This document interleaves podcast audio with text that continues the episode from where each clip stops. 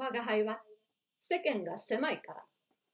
5番というものは近代になって初めて拝見したのだが考えれば考えるほど妙にできている。広くもない四角な板を狭苦しく四角に仕切って目がくらむほどごだごだと黒白の石を並べる。そうして勝ったとか負けたとか死んだとか生きたとか油汗を流して騒いでいる。たかが一尺四方くらいの面積だ。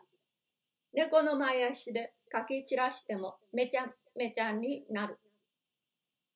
引き寄せて結べば草のいおりにてとくれば元の野原なりけり。いらざるいたずらだ。懐手をして盤を眺めている方がはるかに気楽である。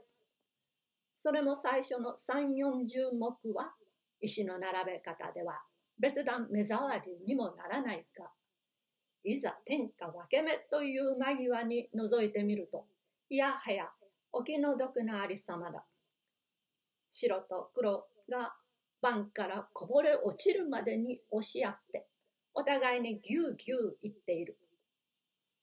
窮屈だからといって隣のやつにどいてもらうわけにもいかず邪魔だと申して前の先生に退去を命ずる権利もないし天命と諦めてじっとして身動きもせずすくんでいるより他にどうすることもできない。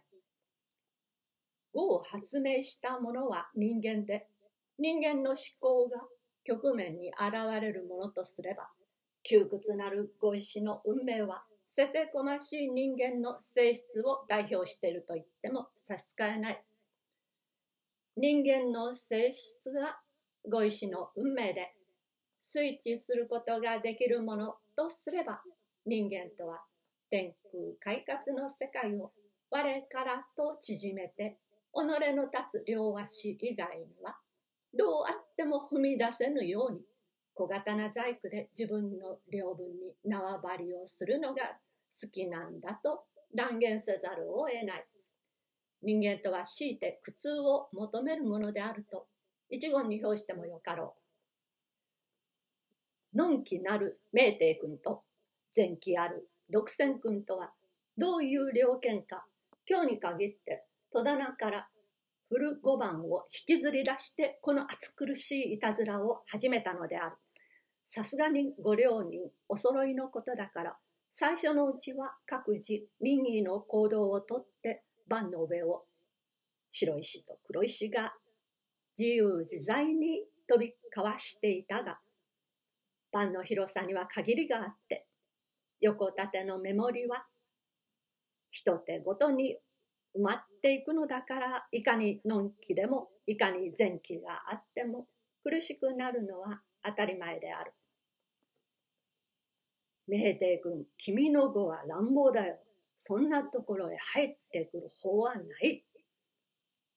全坊主の語にはこんな法はないかもしれないが、本因坊の流儀じゃあるんだから仕方がないさ。しかし、死ぬばかりだぜ。人塩田も自説言わんや、定見親と、一つこういくかな。そうおいでになったとよろしい。訓布南より来たって、天閣微量を生ず。こう継いでおけば大丈夫なものだ。おや、継いだのはさすがに偉い。まさか継ぐ気遣いはなかろうと思った。継いでくれあるな八万金をと。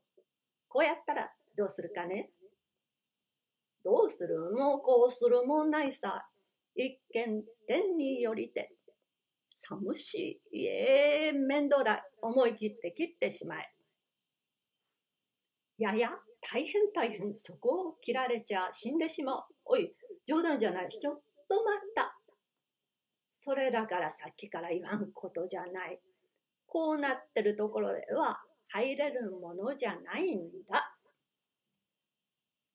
入って湿気つかまつりそろ。ちょっとこの白を取ってくれたまえ。それも待つのかい？ついでにその隣のも引き上げてみてくれたまえ。ずうずうしいぜ、おい。Do you see the boy? か？何？君と僕の間柄じゃないか。そんな水臭いことを言わずに引き上げてくれたまえな。死ぬか生きるかという場合だ。しばらくしばらくって花道から駆け出してくるところだよ。そんなことは僕は知らん。知らなくてもいいからちょっとどけたまえ。君さっきから6遍待ったをしたじゃないか。記憶のいい男だな。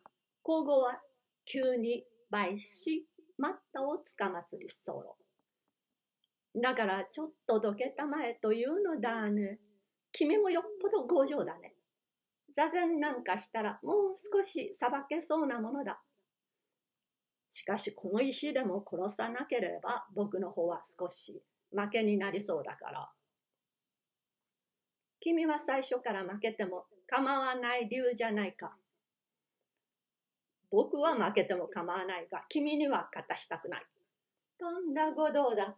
相変わらず春風鋭利に電光を切ってるね。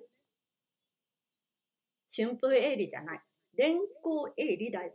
君のは逆さだ。はははは。もう大抵逆さになっていい自分だと思ったら、やはり確かなところがあるね。それじゃあ仕方がない。諦めるかな。少子時代、無情迅速。諦めるさ。アーメンとメーテ先生、今度はまるで関係のない方面へピシャリと一石を下した。床の間の前でメーテ君と独占君が一生懸命に主栄を争っていると座敷の入り口には寛月君と東風君が相並んでそのそばに主人が黄色い顔をして座っている。寛月君の前にかつぶしが3本裸のまま畳の上に行儀よく配列してあるのは機関である。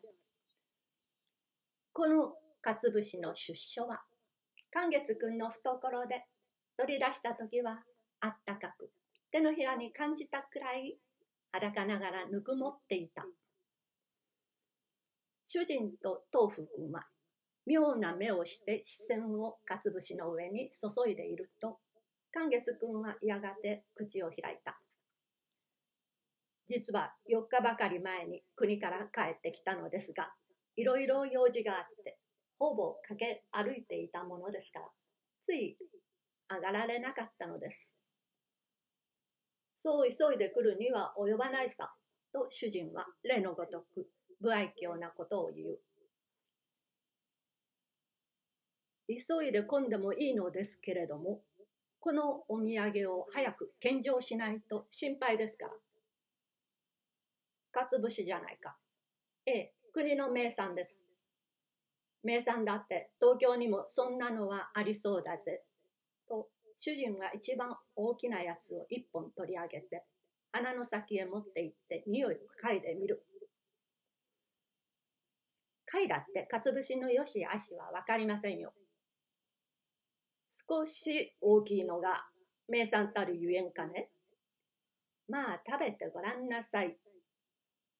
食べることはどうせ食べるが、こいつはなんだか先が欠けてるじゃないか。それだから早く持ってこないと心配だというのです。なぜ？なぜ？ってそりゃネズミが食ったのです。そいつは危険だ。めったに食うとペストになるぜ。何？大丈夫。そのくらいかじったって害はありません。全体どこでかじったんだい？船の中でです。船の中、どうして？入れるところがなかったから、バイオリンと一緒に袋の中へ入れて、船へ乗ったら、その晩にやられました。